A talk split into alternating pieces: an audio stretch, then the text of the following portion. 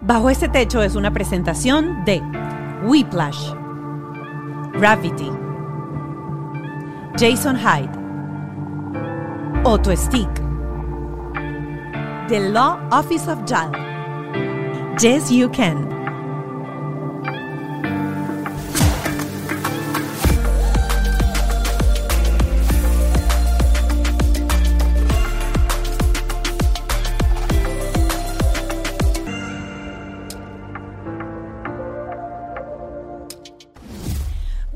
Bienvenidos a Bajo este Techo.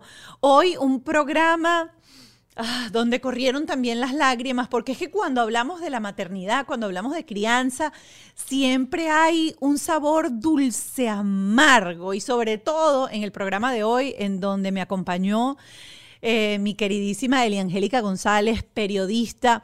eh, Está actualmente en Despierta América, es parte del equipo de corresponsales y de periodistas de Despierta América, una periodista venezolana muy reconocida, madre de tres hijos, uno de 22, uno de 14 y una de 8.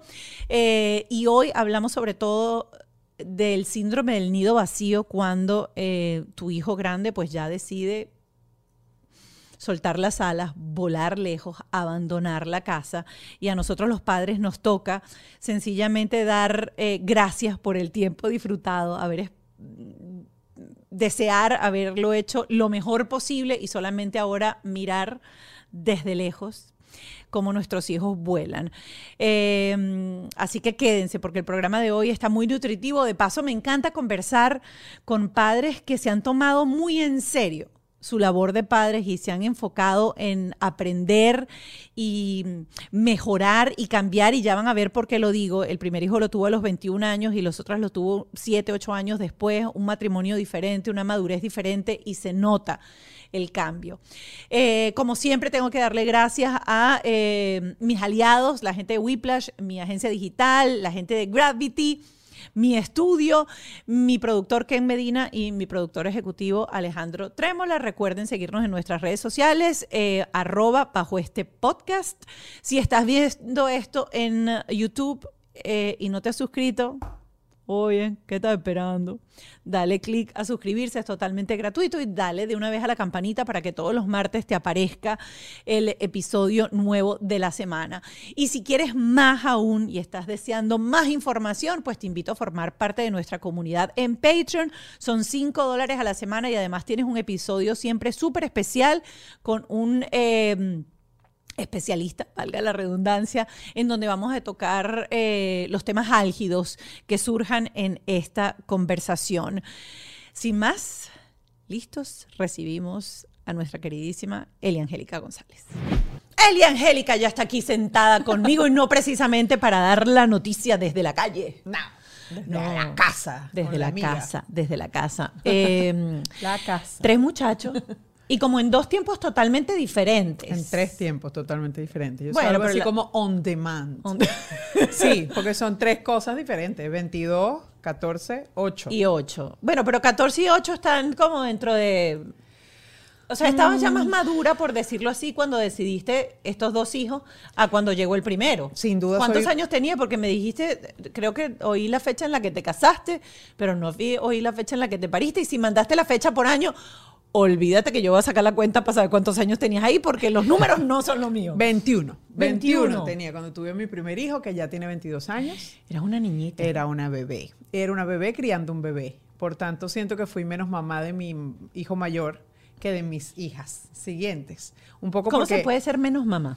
Porque uno aprende a, a- Aprende no.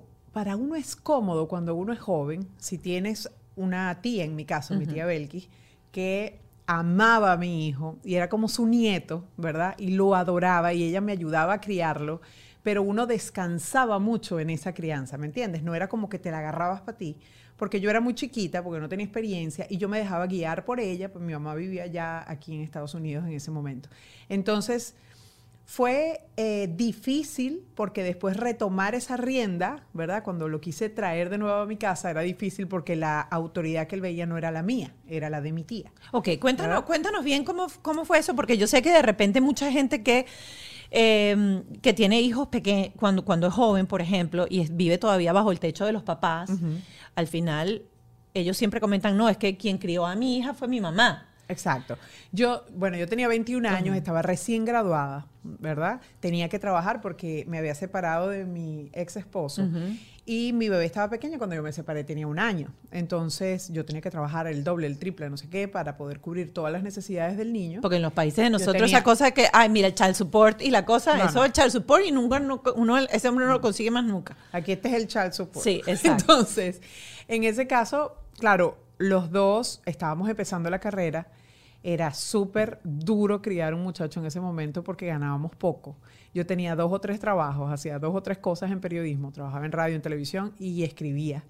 Entonces, el dinero igual no me alcanzaba, sino para pagar una renta y no sé qué. Y yo descansaba mucho la educación de mi hijo porque estaba muy ausente, tenía que trabajar mucho para poder, eh, en definitiva, para su beneficio, pero para su, perjuicio por mi ausencia, ¿no? Eh, me dolió mucho esa etapa de mi vida, pero no la entendí hasta después de que pasó el tiempo. ¿Y te daba, tenías sentimiento de culpa en ese momento o el trabajo? no. no. Recuerdo mi hijo como a los seis años me dijo, mami, es que, es que tú te vas mucho.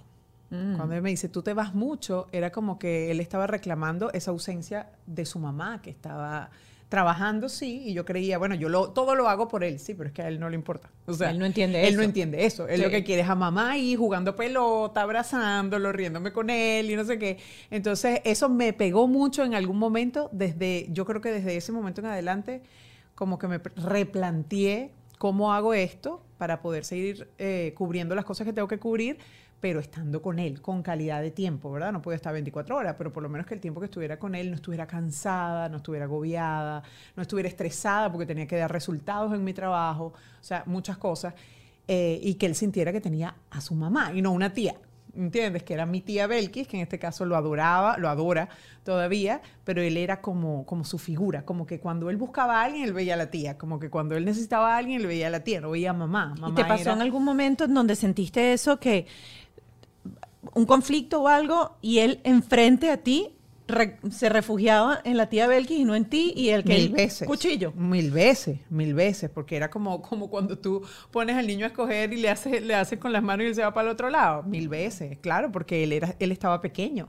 Y mi tía era imagínate un, almíbar para él. O sea era la abuela criando al muchacho eh, con, con todo el amor del mundo y además mis dos primas que eran sus dos hijas eran como tres mamás eran como tres mamás para el niño.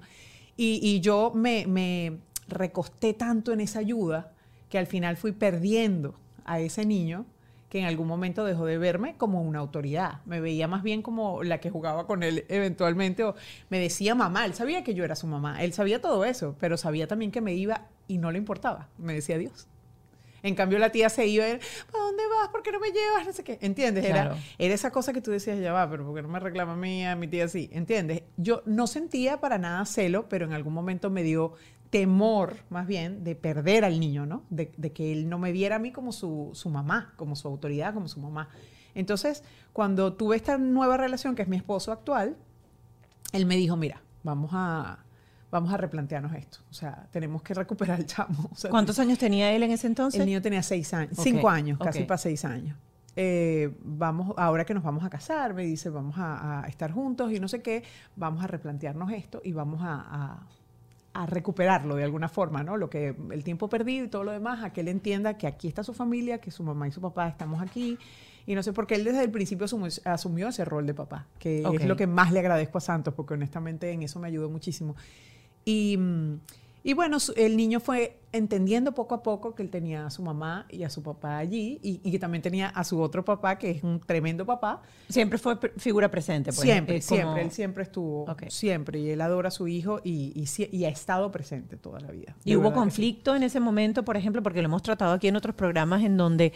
Eh, puede haber conflicto cuando entra una nueva figura la nueva pareja de mamá o de papá a casa y empieza entonces ese ese como dolor del otro, a que se pica el otro diciendo, bueno... No, para nada. Yo creo que fue como una eh, crianza compartida más bien. Nos apoyábamos entre los tres porque eventualmente todos teníamos trabajos complicados y alguno tenía que hacerse cargo en algún momento y ya tratar de no contar tanto con la tía, no porque no quisiéramos ni porque no la quisiéramos a ella, sino porque ella ya había hecho un trabajo importante en los primeros años de la vida de José Alejandro. Entonces, de alguna forma, eh, em, nos, nos compartimos ese rol y hasta ahora, yo creo, hasta ah, ya el niño tiene 22 años, ya el niño, digo yo, Mm. tiene 22 años y, y para mí sigue siendo, bueno, ese, ese bebé de hace mucho tiempo, pero que ya me ve con, con ojos distintos a su papá también. Y cuando tú le dices, por ejemplo, José Alejandro, pregúntale a tu papá tal cosa, él siempre dice a cuál.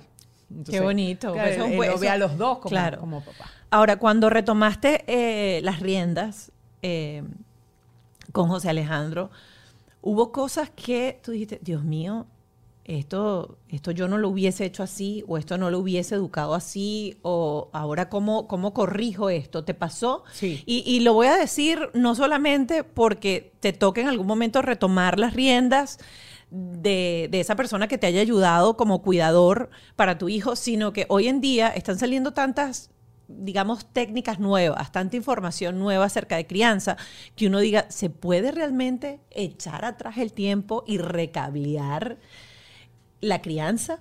Yo, yo siento que, que hubo cosas que fueron muy retadoras. Por ejemplo, el hecho de que yo pudiera tener la, la palabra correcta cuando había un error. Yo recuerdo una vez, por ejemplo, en una competencia de, de- nado, mi hijo estaba en natación, no era de los más competitivos, pero una mamá no le dice eso a un niño, ¿no? Entonces, eh, recuerdo que le daban medallas a todos, aún a los que no competían. Entonces, cuando él llega a la casa, lo que a mí se me ocurre preguntar, o sea, perdón, cuando él se monta en el carro, lo que a mí se me ocurre preguntar es, ¿por qué te dieron la medalla si tú no nadaste? Claro, Claro. o sea, y después entonces como que para atrás, ¿no? Y digo, "Ay, Angélica, por favor, este es tu hijo, o sea, no puedes decir eso. Entonces yo, eh, bueno, digo, porque había tantas medallas para todos, o sea, no sabía Claro. cómo. Y él, e- él, eh, mi hijo es bien sensible, entonces él me dice, bueno, mami, porque lo importante es ser, ser parte de un equipo, ¿no? Y yo, Tú eres muy competitiva. sí. Tú eres muy, tú demasiado. sí, tú eres muy Y eso es competitiva. malo. Eso es malo para ellos. Para los hijos, eso es complicado. Es complicado. Sobre todo cuando tus hijos han trabajado en espacios contigo. Es decir, yo, yo tuve una oportunidad reciente que mi hijo trabajaba conmigo. Y él me decía, "Ah, mamá, es que tú me pones la vara muy alta. Tú me pones la vara muy alta. Y yo digo, es verdad. O sea, cada quien tiene su proceso. Claro. Yo puedo ser así, una loca, workaholic, que no para nunca y me encanta y yo soy apasionada y a las 3 de la mañana agarro el teléfono y digo, esta noticia, no sé quién me meto y Pero ellos no son así y no tienen por qué ser así. ¿Cuándo entendiste eso? ¿Cuándo soltaste un poquito? Y eras así con, con José Alejandro. Ya vamos a entrar en, en- en la segunda gerencia, como digo yo. Sí. Eh, pero para terminar un poco de, de cerrar eh, esta, esta primera etapa de maternidad en donde arrancaste muy temprano, a los 21 años, eh, ¿cuándo, cuándo te diste cuenta que estabas poniéndole a él de repente la vara demasiado alta y dijiste voy a soltar? Porque creo que una de las cosas más bonitas que hemos aprendido o que yo he aprendido en estos eh, en- en- bajo este techo es precisamente entender a observar a nuestros hijos y aprender a entender que aunque vienen de nosotros y tienen la mitad del ADN de nosotros, son seres independientes y son seres diferentes y tienen necesidades diferentes. Eso es lo más importante. El darme cuenta, para mí fue muy revelador, darme cuenta de que mis tres hijos, aún viniendo de mí, teniendo la misma educación, son absolutamente diferentes. Sienten diferente, reaccionan diferente, tienen un manejo de las situaciones diferente. Una se estresa, grita, no sé qué, la otra se ríe, dice, ay, no, no puedo con esto. Y, la- y el otro simplemente pausado, ve, evalúa, traga, respira y después ejecuta. Entonces yo, yo decía, yo no les puedo exigir a ellos que sean como yo. Ellos son parte de mí, pero no son mi persona. Yo no reacciono igual, pero no les puedo exigir que lo hagan igual. Porque les est- los estaba presionando. Los estaba presionando. O sea, eso Era siguió como, hasta que si llegó tú la no segunda eres- gener- sí, hasta- hasta, hasta grandes, claro que sí. Eso, yo, yo te puedo decir que eso es de unos cinco años para acá y todavía cometo esos errores. Que José está viviendo en Orlando ahora mismo. Y, y cuando él me llama y está pasando una crisis, tú sabes que las mamás cuando nos asustamos nos ponemos bravas. A mí me pasa eso. Ok. Mi reacción es de, ¿pero por qué? Porque es la frustración, ¿no? Ujú. Entonces yo le digo, hijo, pero si, si, si estás mal, si no te está yendo bien, pero ¿por qué no te dedicas más? ¿Pero por qué no le dedicas más tiempo? ¿Pero por qué no te-?" Y entonces él me dice frases como, porque los hijos te enseñan, o sea, definitivamente. Él me dice cosas como, mamá, no te llamo para eso. Te llamo para que me digas, todo va a estar bien, José. Al principio es difícil y después se acomoda, tranquilo. Y tú, mm, es verdad. Entonces tú otra vez para atrás. Tú, tú, vives en un rebobineo eterno, porque es que, ajá, yo no, yo no, yo aprendo a ser mamá con los hijos, pues. Claro. de otro Claro. modo no puedo. Y entonces voy rebobinando y empiezo a escuchar. Ya he escuchado más expertos, leo más sobre el tema, me documento un poquito más y trato de no aplicar lo mismo. Oye, soy, no soy infalible, soy mamá. pues. Claro, todos somos así. No soy Claro. infalible me voy a equivocar mil veces, pero soy muy capaz de pedir disculpas. Digo, hijo, me equivoqué, es verdad. Tú tienes razón. Esto no se Sí puede lo hacer así, 100%. Y sientes que eso... Además me, me desmorono porque, porque no, no, mis emociones son intensas. Yo soy intensa para todo. Para ser mamá también soy intensa. Entonces, eh, cuando yo pido perdón, bueno, me, me quiebro, pues. Es así como que... ujú. Si lo puedo decir por aquí, pues la cagué, sí. o sea, Hay perdón. mucha. hay- no, no, no, es que sí se puede decir todo eso aquí. Te dije que estábamos en el pantry en mi casa. Eh, hay mucha gente que critica eso de que el padre pida disculpas al, al hijo, que, que lo ve incorrecto pedir disculpas. Las nuevas tendencias psicológicas hacen todo lo contrario y dicen que mientras más el padre se muestra vulnerable, eh, hay mayor eh, digamos, mayor enseñanza de lo que es la inteligencia emocional y eh, hay como varias etapas, porque cuando, cuando el niño es niño todavía y antes de entrar a la adolescencia, hay un mecanismo de la mente de convertir al padre en el superhéroe y el ídolo. Todo lo que hace el padre nunca es juzgado, siempre es perfecto, está ahí. Cuando empieza la adolescencia, que empieza, gracias a Dios, ese proceso del ser de juzgar y de, y de empezar a Aplicar criterio. a aplicar criterio, pues empieza esa cosa de que no, ya mi papá y mi mamá no saben tanto y llega un momento en donde ellos dicen yo sé más y luego volvemos otra vez a entrar como en sintonía. Eh, pero tú sientes que ha sido favorable siempre esa, esa disposición tuya de pedir perdón. Antes no pedías, de repente o llegó un momento en que tú dijiste, no, yo tengo que bajar la cabeza también y si yo le grito y si yo me equivoco, pues él tiene que saber que también uno... Yo siempre lo he hecho con mis tres hijos. Si, si yo tengo una reacción exagerada, yo me siento con ellos después. Siempre espero que, que como calmarme y luego me siento con ellos y les explico. Y les explico esto que es muy, es muy genuino. Cuando, yo me, cuando a mí me da miedo algo, pasan dos cosas. A mí el miedo nunca me ha paralizado, gracias a Dios. Pero tengo do- dos tipos de reacciones. O me hago de ese miedo y me, convien- me convierto en superhéroe. O em, me, me enojo, me enojo, porque es la frustración hablando, ¿no? Y eventualmente, lo que uno más tiene como papás, yo creo, es miedo. Cuando Sí. tú tienes hijos, lo que hace, lo que te pasa a ti, te incrementa los miedos. O sea, tú tienes miedo de morirte, tú tienes miedo de faltarles, tú tienes miedo de no darles lo que ellos necesitan, tú tienes miedo de, de- de no estar en un momento de apremio, de que ellos no puedan decidir correctamente según lo que tú les enseñas, de que tú no estás 24 horas con el niño, que el niño esté en una situación de peligro y sepa reaccionar, de que salga bien en un examen no quiere decir que tengas A, ¿verdad? Pero necesariamente tiene que decir que tú tienes que ser responsable de tus cosas. Y que, y que si tú estudiaste y, y hiciste el 100% de lo que tenías que hacer y sacaste una C, pues esa C es lo que vale. ¿Me entiendes? Porque la letra no te define. Tú te esforzaste todo lo que pudiste. Yo no soy la que dice, a mí me trae A todo el tiempo. Nunca lo he hecho. ¿Por qué? Porque yo en los exámenes me chorreaba. Yo jamás salí bien en un examen.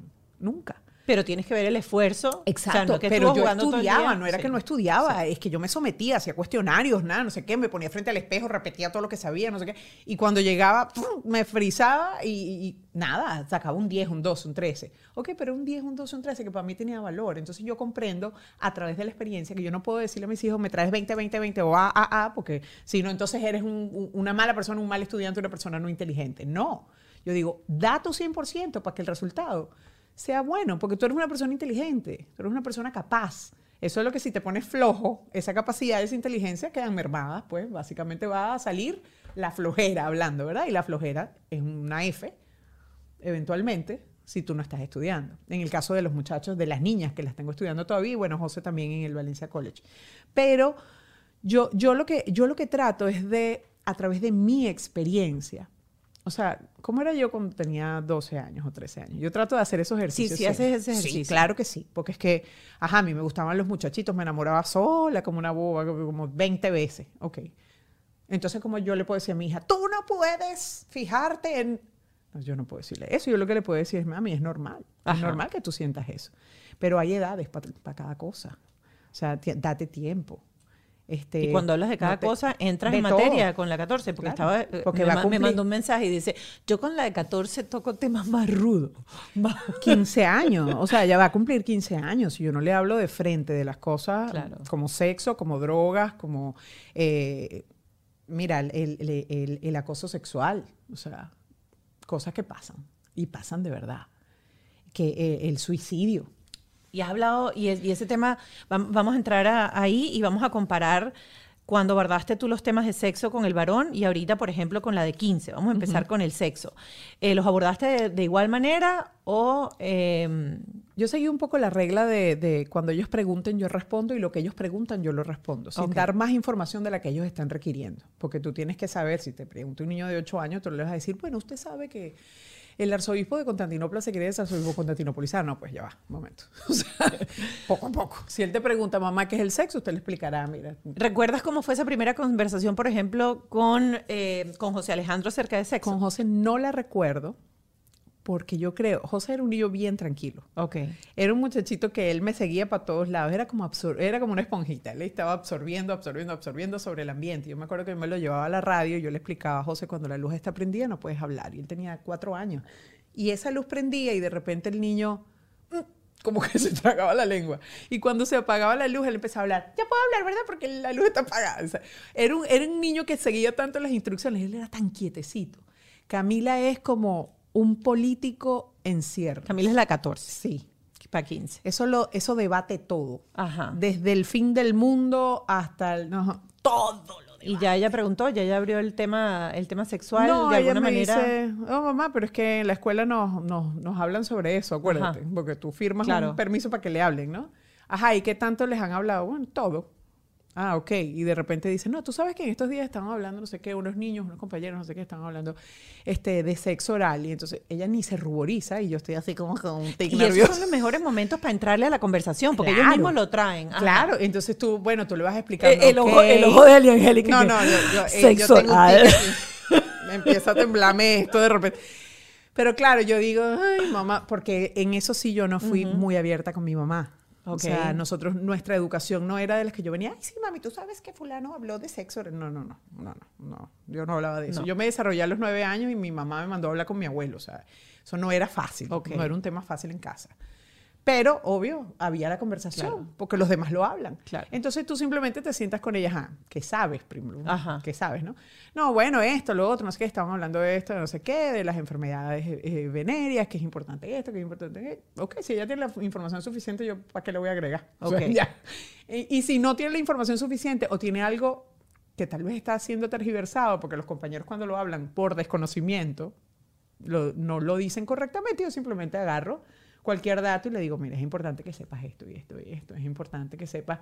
Para mí es muy importante que los niños vivan sus etapas, Mónica. Yo no, yo no quiero unas niñas que parezcan mujeres, ni quiero que ellas eh, adelanten eh, cosas que a los 14 años no tenemos. Pero has tenido curiosidad porque en este país uno ve las noticias y la verdad es que las noticias con respecto a el despertar sexual en los colegios comparado con la época de nosotros, y vamos a decir, tampoco es que en la época de nosotros todos eran monjitas, pues yo tenía una niñita en el colegio que ya a los 13, 14 años esa mujer se había besado con todo el colegio. y que sé yo si había visto la culebrita y la había agarrado en algún momento. uno nunca sabe. Pero uno que si está escuchando nos informe. Pero uno, pero uno sí oía los cuentos de ella y yo decía, miércoles, o sea, esta chama le roncan los motores. Yo no, era, yo no era la niña más agraciada. La verdad es que recuerdo una vez que, que me... a mí me gustaba mucho un muchacho en el colegio, no voy a decir su nombre, porque está casado con una muchacha que me conoce. Ok. Entonces, me gustaba mucho y recuerdo que esa persona, tú sabes que antes era me pidió el empate, ¿no? Ajá, me pidió el empate. De lejos, de lejos. él en un pasillo y yo en otro. Yo le dije que sí, de un pasillo a otro y jamás me lo volví a cruzar. Nunca más. Yo, tú Le sabes- tenía pánico Mira. a que viniera, me agarrara, me diera un beso de alguna manera. No. Yo te voy a decir una cosa. Yo eso es algo que yo dije que yo voy a conversar con mi hija porque yo también tuve un empate en el colegio por presión social. Y yo quería que me tragara la tierra cada vez que ese muchacho me quería agarrar la mano o me mandaba una tarjeta que No, no, decía yo- te amo, te amo, te amo, te amo, te amo. Y yo, Yo digo, ¿qué hago yo con este? ¿Qué hago yo con este carajo si yo no quiero estar empatada? Exacto. Que esa es la cosa, que tú puedes estar enamorado solo, pero tú no necesariamente quieres eh, concretar ese amor. No, yo no estaba ni enamorada de ese carajito, yo no sé ni por qué me empaté con ese carajito. Mira, yo me empaté No, a mí y me como a los dos días pero yo me tuve que ir de viaje quinceañeras y para mí eso fue el mejor regalo del mundo, pues yo pasé un mes sin ese Alejada. estrés y cuando yo llegué otra vez tenía el estrés. Pero sí creo que a veces esa conversación en donde uno se siente a la altura del niño, porque ¿con quién lo va a explorar? ¿O con quién lo va? Y uno fue niño, sin que se sientan juzgados, obviamente, porque creo que eso es lo más complicado, sentarte como papá y decirle, bueno, después de que yo soy la que te pone límites. ¿verdad? Ahora solamente quiero que me eches el cuento para saber cómo va o cómo no va. Y yo, por ejemplo, con el mío que tiene ocho años, tú tienes a la chiquitica de, de ocho también, yo con el mío sí me siento porque le reviso los chats del teléfono, entonces que si fulanita tiene un crush con no sé quién y el crush con no sé quién. El crush para los que no viven aquí en Estados Unidos es como que me gusta tal persona o le gusta el otro. Y tienen ocho años. Entonces, sí es interesante empezar a poder abrir esa conversación sin que ellos se sientan juzgados. Y yo recuerdo que conversando con mi terapeuta, ella me dijo, bueno, pero cuéntale tú para que él se abra algo que te haya pasado a ti. Y yo le dije, ay, yo recuerdo que cuando yo era chiquita y estaba como en segundo grado, también alguien tenía, por ejemplo, un crush conmigo y me regalaba caramelos y me regalaba tal cosa y a mí me daba como pena. Ay, yo una vez le dije hasta a los muchachos que iba a botarlo todo y me metí al baño del colegio y dije que boté todos los caramelos, nunca los boté. Me quedé con todos los caramelos, pero le dije que los boté. Me los comí, pero al cabo que ni quería. pero fíjate, lo- yo, yo siento que lo, lo más positivo de estas relaciones que son eh, erráticas, la de mamá e hijo, es que mis hijos hablan conmigo. Ok, Todo. ok. Los muchachos de aquí no tienen, no tienen tanta censura al hablar. Y, y lo ven natural. Por tanto, tú no te puedes escandalizar. ¿Verdad? Básicamente porque si te están contando, está bien que te estén contando. Claro. Aunque, la- aunque lo que te están contando a veces te escandaliza, ¿verdad? Pero esa comunicación abierta es lo que hace que yo pueda meterme cada vez que yo quiera. Mi hija de 8 años no tiene teléfono celular, no tiene teléfono. Eso, y, y ella me pregunta todo el tiempo y yo le digo, mi amor, cuando tengas 12, Ok. mínimo, cuando yo pueda manejar esa situación. Ok. ¿ok? Porque antes no la puedo manejar. Son muy chiquitos. Reciben demasiada información a través de esos teléfonos inteligentes. Entonces yo no quiero lidiar con eso en este momento porque mi hija es chiquita, es inocente, Ok. es chiquita. Entonces no le... A mí me encanta que ella sea tan inocente. No la inocencia de que te van a, a echar una broma, sino el abstraerte de tanta cosa que hay hoy en día, Mónica, que tú sabes. Sí, es O sea, hay fuerte. demasiado. Es hay fuerte. demasiado. Y el trabajo para aquellos que damos dispositivos y poder mantener un control parental sobre el dispositivo es un trabajo muy fuerte, que requiere de mucha, mucho estudio, mucha investigación, convertirse en un hacker tecnológico para saber cómo poder filtrar toda la información que tienen, revisar esos dispositivos una o dos veces por semana, es complejo. Yo no te voy a decir que mis hijos a mí no me esconden cosas. Digo, hay cosas que los, que los hijos no hablan con los padres. O de repente, en estos días me enteré que la, la del medio había abierto una cuenta de Instagram. Entonces yo le digo, dame la, dame la cuenta. Y ella me dice, no, ma, no te la quiero dar, pero no es por nada malo, yo te la puedo mostrar. Mira, yo te la doy, no sé qué, para que tú la revises. Si quieres, revisa todo lo que quieras. Pero no te la voy a dar, porque la primera vez que tú me tagues a mí en alguna vaina, me dice, me vas a hacer pasar una vergüenza. Ok. Porque sus amigos Claro, no ven eso como claro. bien. O sea, la mamá no está metida en esos cuentos. Ok. Entonces yo le digo, pero ¿y cuál es, cuál es el rollo? O sea, no importa. No, yo jamás me avergüenzo, o sea, nunca me voy a avergonzar de que tú seas mi mamá. De hecho, mis amigos dicen que tú eres super hot. y yo me río y yo digo, ajá, porque yo, de verdad, yo, los, yo les abro el carro, los, los cargo por todos lados. ¿Y qué van a comer? ¿Qué quieren comer? ¿Y qué- para dónde quieren ir? Y vamos. Y yo los voy escuchando. Ok. Y, y ellos todos hablando, tú más o menos sabes por dónde van los tiros, ¿verdad? ¿Con quién se está juntando tu hija? Claro. Que es importante Sí, también. sí, sí, Eso es muy importante. Entonces, pero honestamente, o sea, yo siento que, que la comunicación es lo más importante aquí, porque independientemente de lo que ellos hagan, no es que no se van a equivocar, se van a equivocar, claro que sí, pero si son seres humanos. Si me equivoco yo, que Claro. tengo 44 años, ¿cómo no se va a equivocar el de 22, el de, la de 14 y la de 8? Claro que sí, pero que tú, que ellos entiendan, y yo se los digo a ellos, ojo, la única persona que a ti te, te va a salvar en una circunstancia cualquiera que sea, es mamá o es papá. Por tanto, nosotros siempre tenemos que estar al corriente de todas las cosas que tienen que ver contigo. Nos guste o no nos guste, sean fuertes o no, sean subidas de tono o no. Todo, todo. Porque yo tengo que saber cómo reaccionar, yo tengo que saber qué responder, yo tengo que saber a quién decirle. Entonces esa puerta nunca se cierra. Claro. Y en mi casa es que yo agarro y le digo, por favor, eh, ábreme tal cosa, no sé qué quiero revisar, ta, ta, ta, ta. Tratamos de respetarle su privacidad, pero nosotros, por ejemplo, los mensajes de texto mi esp- a- le llegan a mi esposo y le llegan a ella, porque tienen, tienen el mismo, em, el Apple Ok. ID. Ok, les llega. Exacto. Yo tengo una aplicación que sé dónde está mi hija todo el tiempo, Correcto. por ejemplo. Y ella sabe también dónde estoy yo, por supuesto. que, que- que es doble vía el asunto. Entonces, a ver, ser papá es muy difícil. O sea, ¿quién dijo que era fácil? Es muy difícil ser papá de tres hijos de edades diferentes, generaciones diferentes y sensibilidades diferentes. Es difícil. Y a veces, no te voy a negar, me meto en un rincón en el baño porque no sé qué hacer y me... Nada.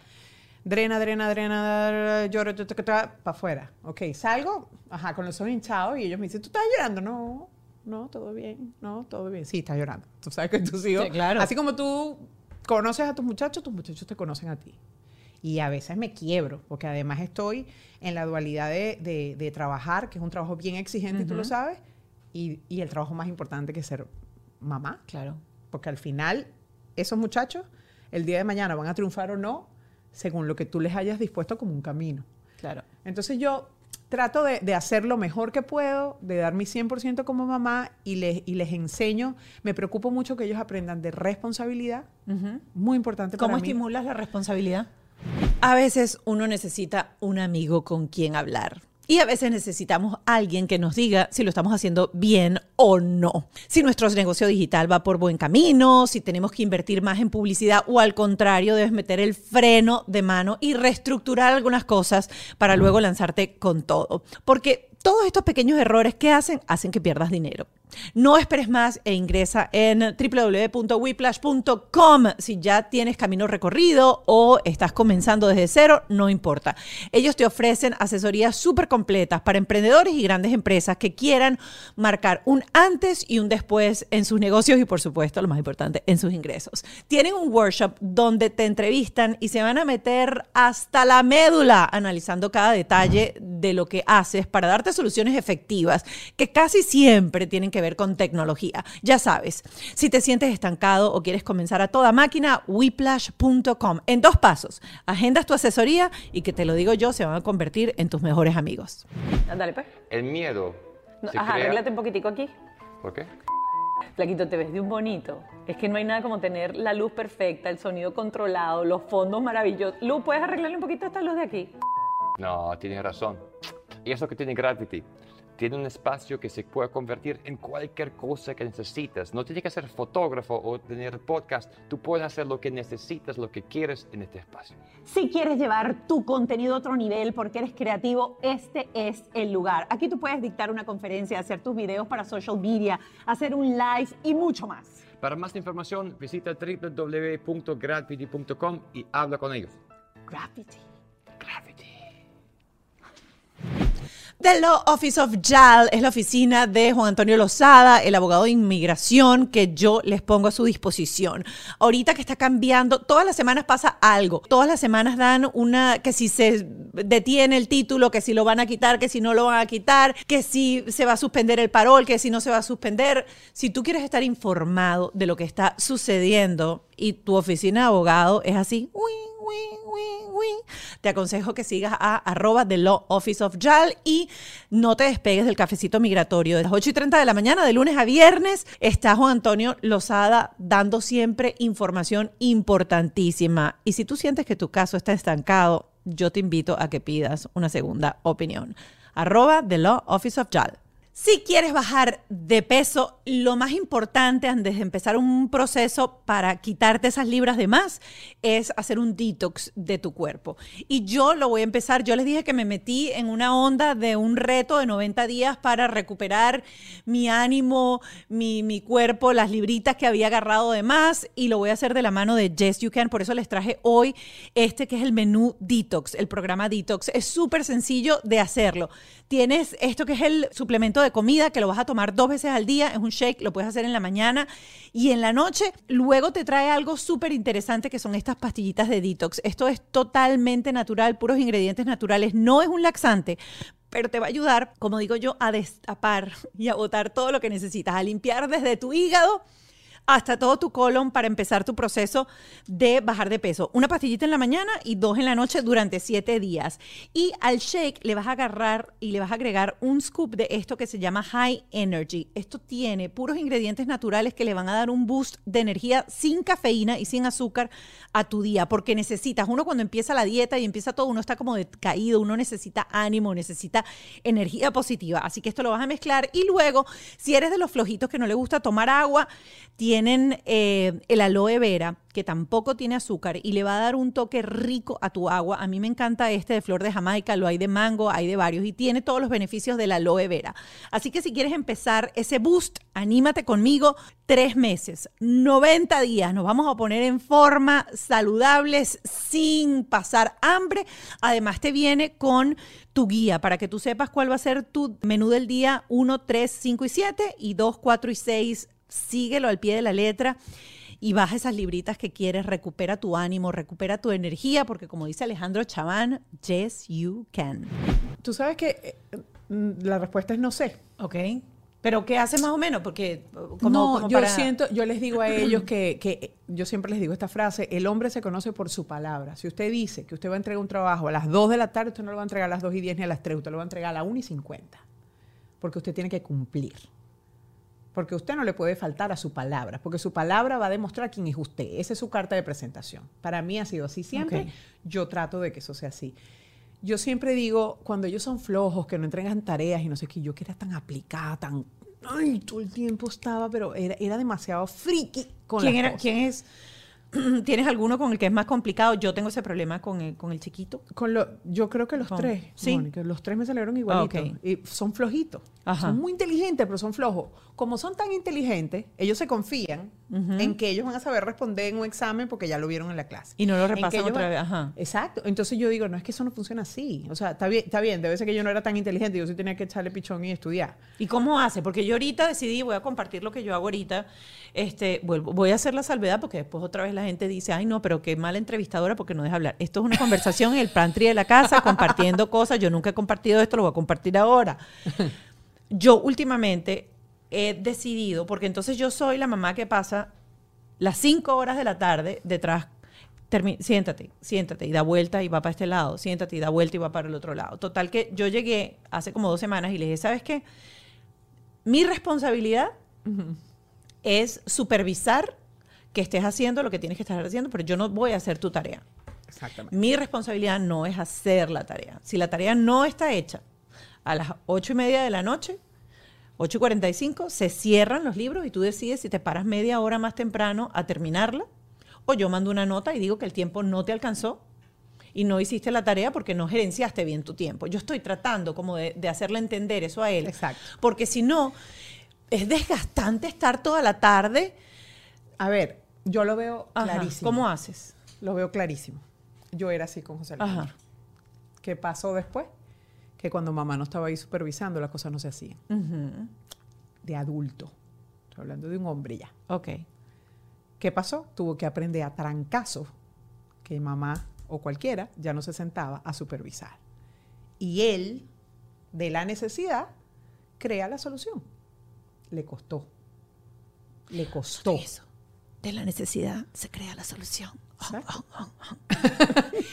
Y las niñas, tal cual, no me siento con ninguna. ¿Estudiaste? Yo sé que tienen examen. Yo, te- yo estoy aliada con todas las maestras. Claro. A todos les escribo correo para allá, correo para acá, correo para allá, correo para acá. Que fulana no entregó esto, que aquella no entregó aquello, que tengo un spelling y no está estudiando para los spelling. Ah, bueno. Entonces ahora, la chiquita sabe que los jueves a las 7 de la noche yo le estoy preguntando las 20 palabras que se tiene que aprender. Y yo le di la técnica, yo le dije, usted la lee en voz alta, la lee tres veces, la, la dice con los ojos cerrados, le dice letra por letra y después las escribe. O que esto lo tienen que poner en un reel. ¿Cómo enseñarle spelling a, a- a los niñitos? Por el amor de Dios. Claro, pero es que tú sabes que no, que, que- ¿por qué es tan difícil ahora que los niños aprendan cosas? Porque el proceso de aprendizaje, como nosotros lo conocemos y cómo funciona, tienen que pasar por el cerebro, no por los oídos. Los niños ahora son lo que llama un, un científico homo videns. Ven y ahí es donde aprenden. Pero resulta que cuando se trata de escritura, de lectura, tú tienes que pasar necesariamente esas cosas por el cerebro. Y la única forma de que pasen por el cerebro es escribiendo. Este movimiento Claro. estimula sensores en tu cerebro que hacen que esa palabra se fije. Entonces yo le digo a ella, Sofía, usted agarra, lo va a decir en voz alta tres veces, va a cerrar los ojos, lo dice tres veces, luego letra por letra, en voz alta, usted escuchándose, y después se siente y las escribe. Y yo después le voy a preguntar.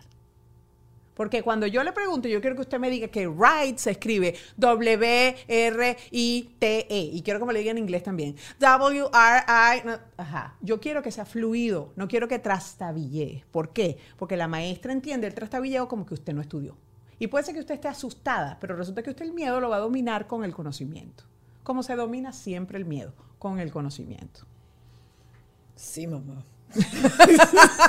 No, eh, y, y funciona. Sofi tiene ocho años. Claro, y ella sabe, a las la mía. 8 de la noche ella entra, a las 7 de la noche ella entra a mi cuarto y dice, ya estoy lista. Yo lo voy a hacer los miércoles porque el mío el examen es los jueves, entonces el miércoles voy a, voy a aplicar eso. Cuéntanos antes de entrar y hablar, eh, porque mm, eh, voy a hacer referencia a ese post que hiciste que hasta te agarró, te tocó agarrar eh, autopista para ir a visitar a tu hijo y te tienes pánico a las autopistas. Sí. Quiero cerrar con esto porque me parece súper interesante. ¿Qué es lo que estás haciendo ahora con estas que no te sientas? Porque soy yo la primera que tiene que agarrar nota y no sentarme con el chamo a supervisarle la tarea al lado para que la haga. Simplemente le, le- la mantengo informada a ella de esto, de esta conversación permanente con la maestra, Ok. ¿verdad? Yo no quiero ir al colegio, se lo digo de una vez. Si yo quiero ir al colegio, el día que a mí me llamen y me digan, Camila es outstanding. O sea, Ok. Ese día quiero ir al colegio, pero no quiero que me llamen para decirme lo que yo sé. Que no te sentaste, que no hiciste, que no entregaste, que no... No quiero eso. Evítame ese trámite, por favor. Porque yo soy muy, muy, muy buena madre. Yo la amo, la abrazo, le hago cariño, le hablo, la escucho, la llevo para donde ella quiera, le compro la ropa que quiera, no sé qué. Si yo estoy haciendo mi trabajo, usted haga el suyo. Y su único trabajo es estudiar. Porque más nada, no tienes otro trabajo. No lavas ropa, que deberías, dice mi suegra, no lava ropa, no hace esto, no lava los platos, no sé qué. Su único trabajo es estudiar, pues hágalo. Porque si no, no se va a ganar nada en la vida. Ese es su trabajo.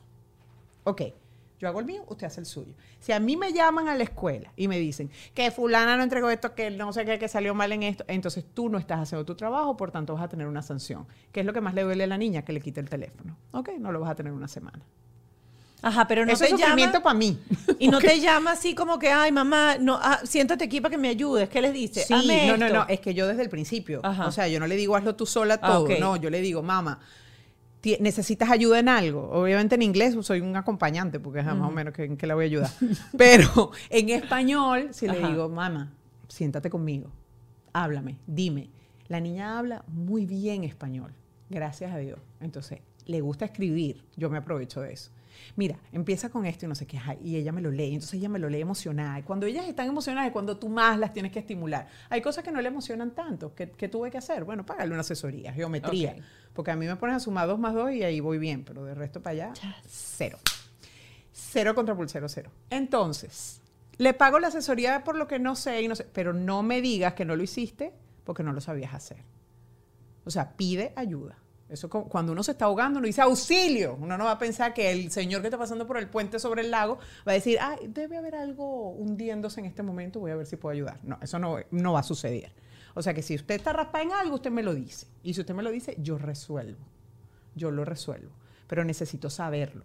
Que la maestra no me llame para decirme, su hija está en peligro de perder el año porque no sé qué. Porque siempre el, el mensaje Sí, parece sí. que es copy-paste. No, y es, y es el, y es el- así como que mañana. Exacto.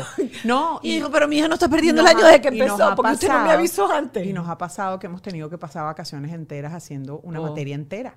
Y yo le digo, mamá, si el año entero te ha costado la materia, imagínate hacerla en dos meses. porque tienes que pasarla. Claro. O sea, no. Pues Tú vas a pasar todo el año estudiando. Esos dos meses podemos viajar, podemos hacer, podemos disfrutar, tú descansar. No. O sea, e- eso lo fue entendiendo en el camino. Le costó al principio. El, el high school a ella le costó un poquito. A Cami. Le costó. Le costó porque era difícil. De verdad, el- el- eran muchos cambios. No era solamente academia, eran muchos cambios. Claro, cambio de país, cambio de idioma, cambio de Era todo. todo. Y era, y era, soy grande. Cuando, cuando los niños aquí llegan a high school, están apenas en sexto grado. Son niños de, ¿cuánto? De 11 12, años. 12, ajá, Mi 11, hija creo 12. que tenía 11 años. Y, y en elementary tú entras, hablas con la maestra, te sientas en el salón, hablas con los padres allí, no sé qué, compartes y más o menos tienen experiencia. Pero en el high school te cierran la puerta en la cara. Usted necesita una cita de aquí en adelante porque su hija es grande. Y tú ves una pichurra que nada que ve, pero ajá, empiezan, a- o sea, ahí Claro. empieza la, la pela, ¿no? Para ellos. Y para uno. Porque ahí tú un poco la pierdes, no sabes, no sabes cómo está la cosa, entonces tienes que hablar más con ellos Claro. para que ellos expresen sus cosas y cuando ellos tengan necesidades no digan, mi mamá me va a regañar. O sea, yo le digo, mamá, hay cosas que a mí me molestan. Es verdad, hay cosas que me molestan, pero no por eso me las dejes de decir. Claro. Dímela. Cuando termina el día, ¿a ti te mandan a firmar la agenda de la, de la tarea en- con alguna de las tuyas o no tienes que? Yo tengo que firmar agenda y si no firmo la maestra me regaña y me hace un círculo donde tenía que firmar porque se me olvidó firmar. No, Eh, yo creo que en pre-K fue eso con Sofía, en, en especial porque Cami llegó en cuarto grado.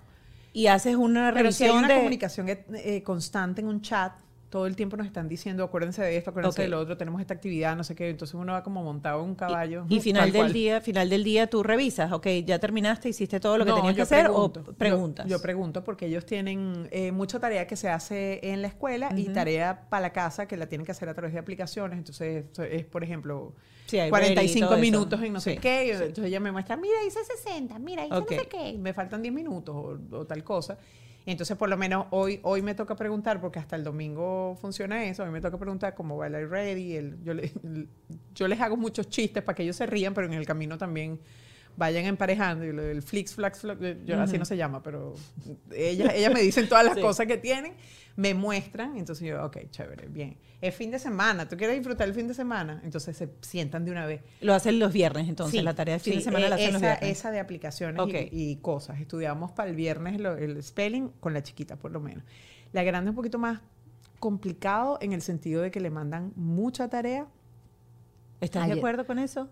no tanto, porque la mía pierde un poquito la, la- la estabilidad. O sea, ayer estaba llorando porque decía, es demasiado, estoy, me, dice- me estoy abrumada. Pero Sí. básicamente porque deja muchas cosas también para el final. Yo le digo, mamá, si tú empiezas desde el principio de la semana, al final no vas a tener ese, tare- ese tareón. Sí. A, a mí me cuesta mucho en casa porque yo soy partidaria de las actividades extracurriculares y no las pienso suspender porque al final las capitales, uno tiene el teléfono a la mano y dice, hey Siri, ¿cuál es la capital de Hungría? Ajá, ajá. Listo. No, y más allá, más allá de- No del conocimiento. Mónica, más allá del conocimiento, las actividades extracurriculares, eh, extracurriculares es salud mental. Tú no, tú no puedes, o sea, no es negociable que tus hijos no sean saludables Claro. mentalmente y que sean muy buenos en la escuela. Sea, no, eso no es negociable. Sí. Bueno, voy con el tema de eh, José Alejandro y que eras mucho más mamá gallina, le hacías la tarea, tú, tú se la hacías de- de- de- A escrita veces- y todo. A veces, sí. Mato, así y la maestra marido. se daba cuenta. Así es mi marido. Yo le digo, pero ¿por qué escribes tú? Él tiene que escribir y si no escribe, que la lleve no escrita. No, y de paso, así no. Típico, ¿no? Ah, le borraba para que quedara no, lindo. Así no, mira, tú con tu mano, yo le agarraba la mano con el lápiz. Tú con tu mano, pero lo hacía yo, pues Claro. obvio, porque lo estaba moviendo. Entonces, al final sí era un poco, era un poco difícil. ¿Trajo secuelas eso? Sí, tiene una letra. Yo creo que eso es hereditario, lo de la letra. Sí. Sí, pues su papá tiene la letra igualita. De horrenda. Horrible. ¿Qué importa? Ahorita todo se escribe por, au- por el aparato de Pero este. bueno, sí, ahorita es Sí, digital, o sea, sí, no, sí, no sí. importa. Pero Mira, voy a buscar, mientras tú terminas de cerrar la idea, yo voy a ir buscando aquí tu, tu Instagram. En este caso, en este caso, yo creo que las- las niñas. So, es lo que te digo, tiene mucho que ver también con el carácter del niño, ¿no? Porque José era más tranquilo, más apaciguado, no sé qué. Cami es un poco más intensa, se parece más a mí. Y Sophie también es muy tranquila, pero es muy sentimental. Eh, a ella no le gusta salir mal. Entonces eso, ella misma se mete como un... se mete como un, motorcito como para darle, pero es porque a ella le gusta el honor roll, le gusta que, la, que la aplaudan, le gusta todo eso y entonces, claro, se hace consciente de que eso se gana simplemente si haces todas las cosas bien, si no, no. Bueno, Eli Angélica publicó eh, un- en su cuenta un, un reel que dice el abrazo que lo vale todo. Eh, les cuento una historia. Este lunes amanecí con un nudo en la garganta. Las lágrimas me corrían solas por las mejillas. Sentía una profunda nostalgia porque en unas horas más uno de los seres que más amo en el mundo estaría de cumpleaños. Casi no podía hablar. Lloraba cada tanto resignada a que esta vez, a diferencia de todos los años anteriores, no podía estar con él porque se había mudado de ciudad. Fue tanta mi nostalgia que le hablé, le hablé a una gran amiga, alguien que yo sabía que podía entenderme, alguien que como yo sabía cuál era el peso de mi tristeza. Lo cierto es que en este post dices incluso que necesitabas tanto ese abrazo que te obligó a agarrar el auto y manejar por una autopista, cosa que tú detestas porque le tienes miedo a manejar Que por no la había autopista. hecho nunca. No Lo he habías hecho hecho dos nunca. veces en mi vida. Una vez hacia la Victoria, Estado Aragua. Pero una mujer que hasta la Guardia Nacional la jamaqueó, le tiró, la trocó, le, le- mira que el casco le hacía que taca, taca, taca, taca. Y de paso Arrecha agarró el casco y lo tiró después para el piso. ¿Le tienes miedo a manejar por una autopista? Sí, pánico. Pero el amor de no es una madre, cosa, no porque es una ese cosa ser, fácil. ese de abrazo. hecho, llegué ese viaje así, estaba como en tu guía completamente porque no, no es una cosa que me hace sentir cómoda. Manejar en una autopista no me, no me gusta. ¿Qué ha Pero significado para ti esa separación? Yo estoy, bueno, ya lo estoy superando un poco, estoy despechada, estoy como que, sí, esa es la palabra, despechada, porque hubo muchos cambios. El cambio de ciudad de él, el cambio Pero de se que- te mudó aquí mismo, chica. Tampoco No, fue que pero- dijo que me voy para Vancouver. Pero es que no, no nos vemos, Mónica. No nos vemos. No nos vemos. O sea, él no tiene... se tocan, pero si hacen videollamada cada ratico, ¿no? No carratico, Ah. no, es lo que te estoy diciendo, Ah. hubo muchos cambios. Sí. O sea, él se fue en noviembre y yo duré tres meses sin verlo la primera vez y dos meses para verlo la segunda vez. Porque trabaja de lunes a lunes. Tiene que hacerlo para poder sostenerse él solo. Claro. Entonces, eh, para mí ha sido un despecho horrendo, porque además tiene novia, la quiero mucho a su novia, pero como que mamá ya no es tan necesaria, pues, como antes. Y eso a uno le pega, porque ese es mi muchacho, pues, es mío. ¿Entiendes? Es mío, no es mío. Claro. Ent- Me estoy dando cuenta que no, No es es mío. nuestro, no es- no- no son mío. nuestros. Pero ajá, yo, yo lo que decía era, ya va, pero este muchacho porque no me extraña, yo me estoy muriendo. ¿Entiendes? Y se Porque lo dijiste en algún momento, le Claro, dijiste, tú me y- extrañas, que yo y- me estoy muriendo y tú no. Sí, y le reclamo, a veces le reclamo. Yo le digo, ah, claro, porque para llamar a fulano si tienes tiempo, pero cosas así, ¿no? Entonces, él me dice, ah, man, no digas eso, no sé qué. Y además él siempre fue muy pegado conmigo y me asombra mucho que él donde está, me gusta, pero me asombra, que él donde está no me necesite tanto. ¿Cómo que no me necesita? Es lo que yo pregunto. Porque es que no me necesita. ¿Cómo sabes que no te necesita? De repente no pide tanto tu ayuda porque le diste las herramientas Tal necesarias vez. para resolver, pero, pero esa necesidad de mamá, Tal vez, tal vez, pero yo, yo te digo una vaina. Yo, yo particularmente siento que yo he sufrido mucho más, em, pero siento que este aprendizaje ha sido muy bueno para él. Ha crecido mucho en este tiempo y son cinco meses, no es más de eso. Pero, pero es que ese es mi bebé. O sea, a ver, no sé si pasa eso con los hijos primerizos. Yo amo a mis tres hijos por igual. Pero yo siento que él y yo como que tuvimos que pelear mucho contra, contra el mundo, solitos él y yo. Entonces es como mi partner, ¿sabes? Es como ese muchacho que tú dices, eh, eh, no sé, como, el- como el que tú abrazaste, digamos, cubriste para que no le pasara nada. Estas dos muchachas son más independientes. ¿llegaron, a- ¿llegaron con qué diferencia de, de- con cuántos años de diferencia? Bastante. José de Cami, eh, siete años. Siete años. Y Cami de Sofi, seis. Ok. Entonces era, él dormía conmigo hasta que yo conocí a Santos, por ejemplo. O sea, era, eh, eh, no sé, es una relación diferente, es una relación diferente y a uno le cuesta mucho. Yo siento que, que estoy como en el destete, como en el destete, como que no, eh, dándome cuenta de que el muchacho realmente no es mío, de que ya yo hice el trabajo y de que él ya salió a explorar, a ver. Pero pero yo soy su mamá, como que él no me necesita, yo lo necesito, como que no me necesita. Pero e- es una cosa muy, muy loca, porque yo digo, no, yo no le puedo mostrar eso a él. O sea, él tiene que crecer y tiene que salir, o sea, él tiene que volar. Pero entonces si yo se lo digo, le corto las alas, entonces como, entonces Pero no se lo digo. es sano. Fíjate, yo creo que es sano. Ay, ay, hablar la que ha terapiado 20 años, Dios mío. Fíjate, es súper sano para ti expresarle a él lo que sientes, porque le vas a validar a él ese, esa ese, esa sensación y ese amor que tú sientes por él, pero a la vez, si no lo conviertes en, en algo donde tú te estás victimizando por lo que sientes, sino sencillamente te quiero expresar el amor profundo que siento por ti y el dolor profundo que me da, pero a la vez el orgullo, la satisfacción de verte volar, es sano y es sano para ti, porque tú estás, tú estás viviendo un duelo. Sí. Tú estás viviendo literalmente un duelo y lo tienes que vivir y es una etapa y se va a transformar en algo. Pero creo que puede ser muy hermoso que él sienta también y, y que no te pongas esa coraza de, de no decirle a tu hijo, te extraño, creciste, dejaste de ser mi bebé, porque para él eso va a ser maravilloso también escucharlo, sin hacerlo sentir a él culpable Sí.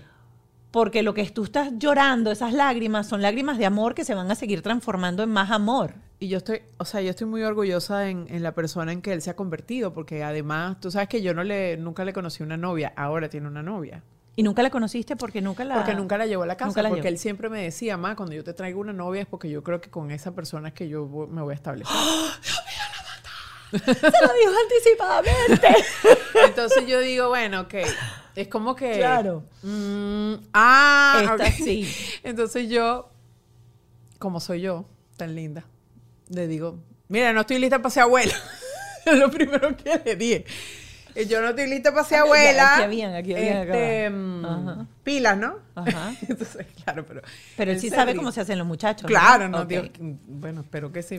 No sé, no. ¿No lo has hablado? ¿Nunca no lo has hablado? No, o sea. O sea, tú no le has dicho, mire, muchacho, póngase condón siempre. ah, no, sí, eso sí, Ah. eso sí, mucho cuidado. No, pero más, que eso le he dicho, le he dicho, mira, No crean mujer que le diga, me estoy tomando la píldora. no le has dicho nada de eso. respete, pilas, no sé qué, a las, a las muchachas se les trata como damas todo el tiempo. O sea, en, ese, en eso sí nosotros Mm. siempre no, nos... José Alejandro, o sea, me lo dice la tía de su novia, que además estudió conmigo en el colegio. Este, me dice, no, ese muchacho es increíble. Le abre la puerta para que ella entre.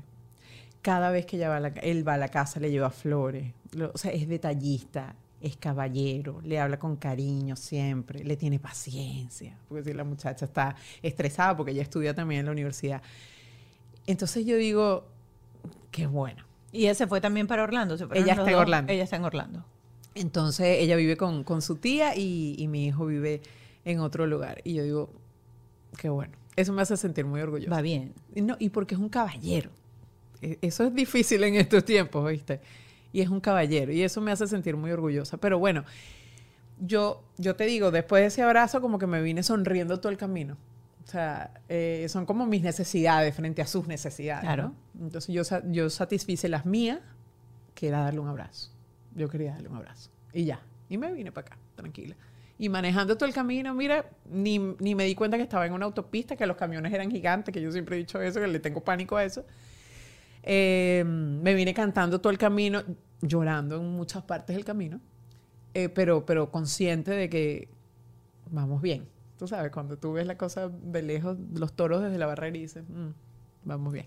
vamos ¿Has bien". pensado, o sea, te sientes sola? O sea, ¿es, es soledad lo que te detona la tristeza o qué es lo que te detona la tristeza?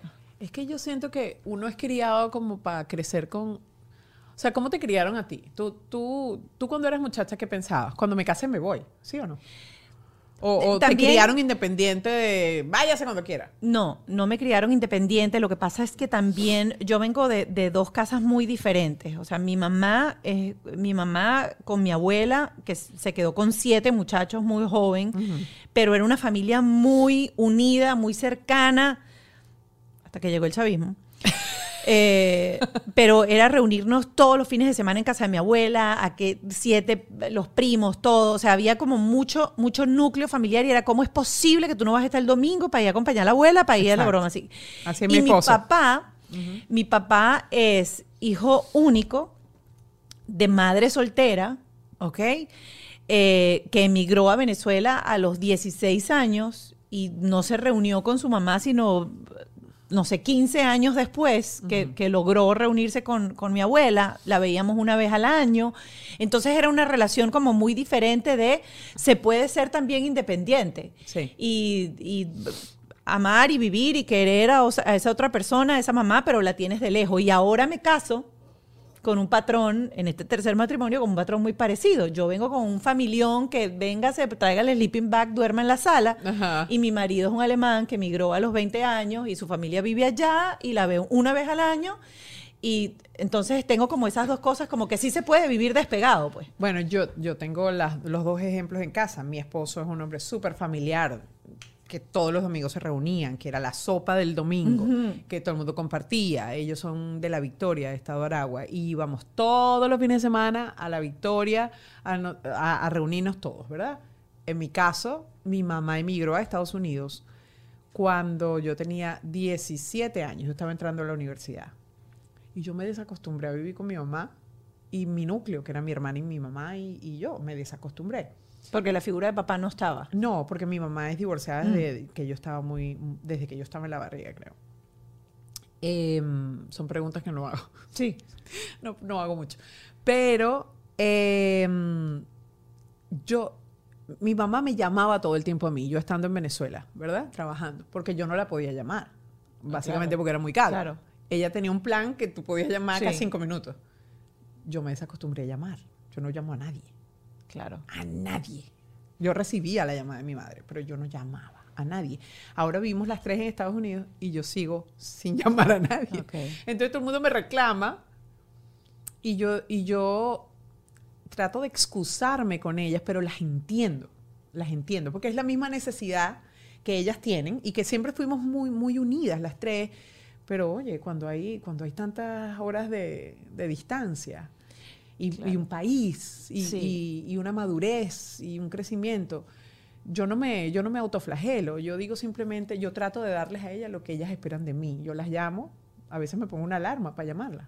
O sea, Claro, honestamente. claro, ¿no? Y Y está se bien. los digo, Y está les bien. digo, es que no estoy acostumbrada. Y, está bien. y se los digo, pero claro, ellas necesitan de mí. Es como lo mismo que estábamos hablando de, de José Alejandro, él no me llama regularmente.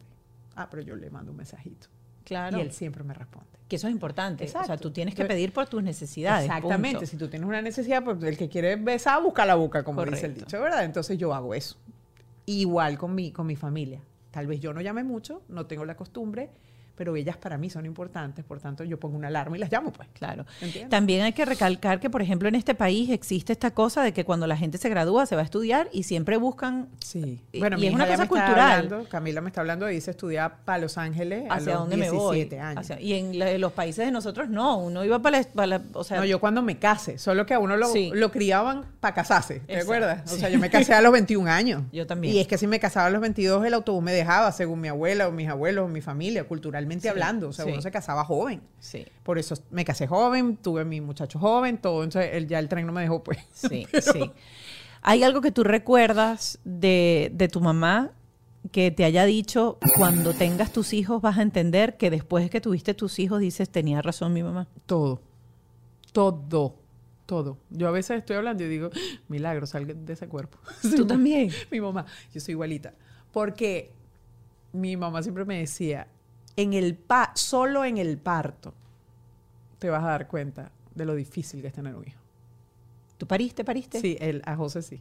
A las demás a las no, niñas no, pues eran una floja y venían sentadas, entonces Ah. no, no pude. Pero, o sea, y es verdad. O sea, Alejandro fue un parto difícil. José pesó 5 kilos, 59 centímetros. Oh my God, es un, es un niño de tres meses. Tú lo viste, Yo lo vi, sí. Entonces, em, recuerdo que estuve de, se me rompió la fuente el 11 de febrero y lo tuve el 14 de febrero. Fue difícil. Tuvimos que ir varias veces al médico. Lo tuve aquí de carambola, porque mi mamá vivía aquí. Vine a comprarle las cosas a él y tuve un problema médico y no pude regresar. Y mm, cuando íbamos al médico, me acuerdo en el proceso del parto, te ponían un espéculo, el ginecológico, para ver si era agua de parto. Y yo estaba, O sea, imagínate si en condiciones normales ese examen es horrible, imagínate pariendo. Eh, estuve tratando de dar a luz por tres días y pico hasta que me pusieron un calmante. Entonces ahí permití que mi cuerpo hiciera el trabajo. No dilataba porque estaba tan estresada. Eh, lo descubrimos después de la inyección, no lo sabíamos. Entonces, tres horas después ya había dilatado todo lo que tenía que dilatar. Pero fue un parto muy difícil. Era un niño grande. Eh, fue súper doloroso, un poquito traumático, diría yo, en el camino. Pero cuando yo vi, eh, la que estaba al lado de mí era mi mamá. No era mi esposo, no era mi mamá. Y solamente la paciencia de una madre entiende en ese momento todo.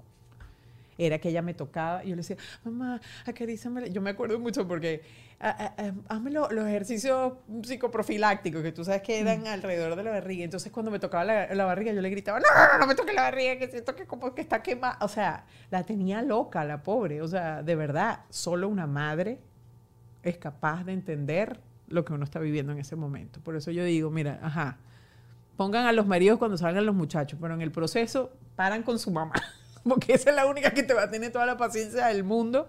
Mi madre me tuvo toda la paciencia del mundo y una vez que yo tuve ese muchacho en los brazos, que era un, hombre gigante, gigante, yo dije, o sea, la miré a ella y le dije, perdóname, de verdad, perdóname todo lo que te he hecho en la vida. o sea, de verdad, era un, era un sentimiento genuino. O sea, yo decía, Dios mío, ¿cómo sufre, cómo sufre una, una madre?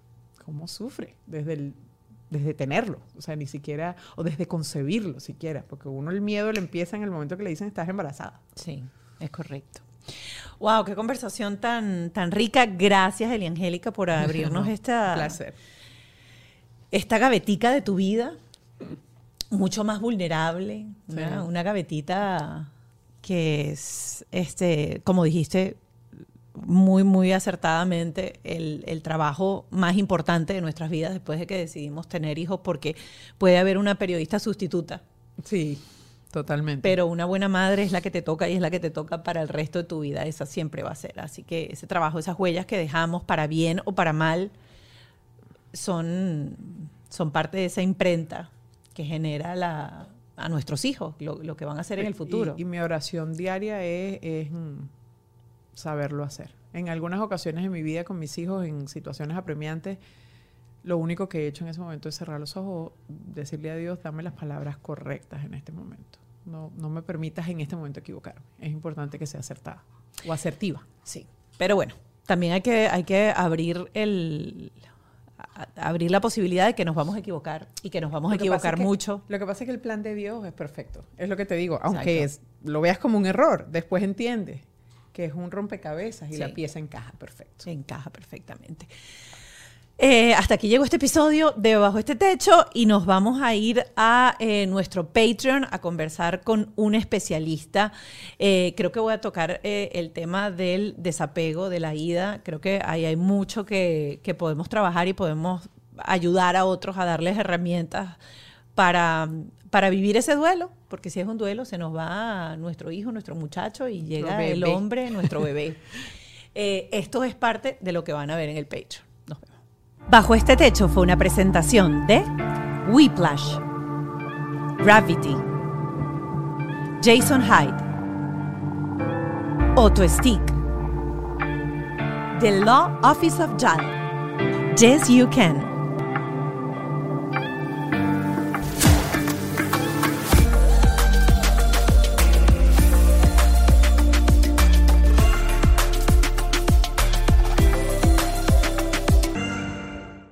¿Estás listo para convertir tus mejores ideas en un negocio en línea exitoso? Te presentamos Shopify. Tal vez no lo sabías, pero nuestro podcast More Than Mamis es un negocio y lo empezamos por supuesto para desahogarnos y hablar sobre la maternidad, no para convertirnos en expertas de ventas y del e-commerce. Así que sí, necesitábamos ayuda para vender nuestro merch y poner en marcha nuestra tienda. ¿Y cómo suena con Shopify?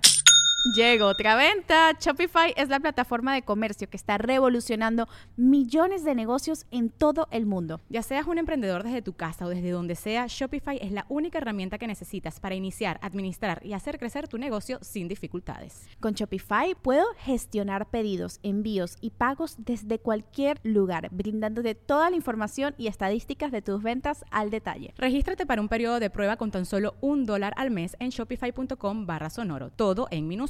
Ve a shopify.com barra sonoro para llevar tu negocio al siguiente nivel. Shopify.com barra sonoro. ¿Estás listo para convertir tus mejores ideas en un negocio en línea exitoso? Te presentamos Shopify. Tal vez no lo sabías, pero nuestro podcast More Than Mamis es un negocio y lo empezamos por supuesto para desahogarnos y hablar sobre la maternidad, no para convertirnos en expertas de ventas y del e-commerce. Así que sí, necesitábamos ayuda para vender nuestro merch y poner en marcha nuestra tienda. ¿Y cómo suena con Shopify?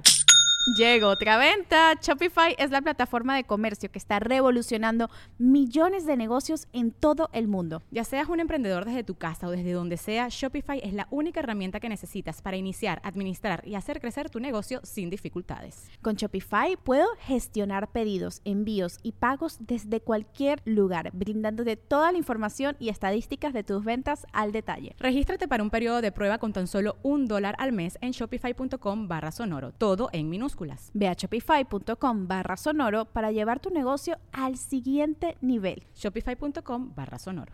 It's time for today's Lucky Land horoscope with Victoria Cash. Life's gotten mundane, so shake up the daily routine and be adventurous with a trip to Lucky Land. You know what they say. Your chance to win starts with a spin. So go to LuckyLandSlots.com to play over 100 social casino-style games for free for your chance to redeem some serious prizes. Get lucky today at LuckyLandSlots.com. Available to players in the U.S., excluding Washington and Michigan. No purchase necessary. VGW Group. Void where prohibited by law. 18 plus. Terms and conditions apply.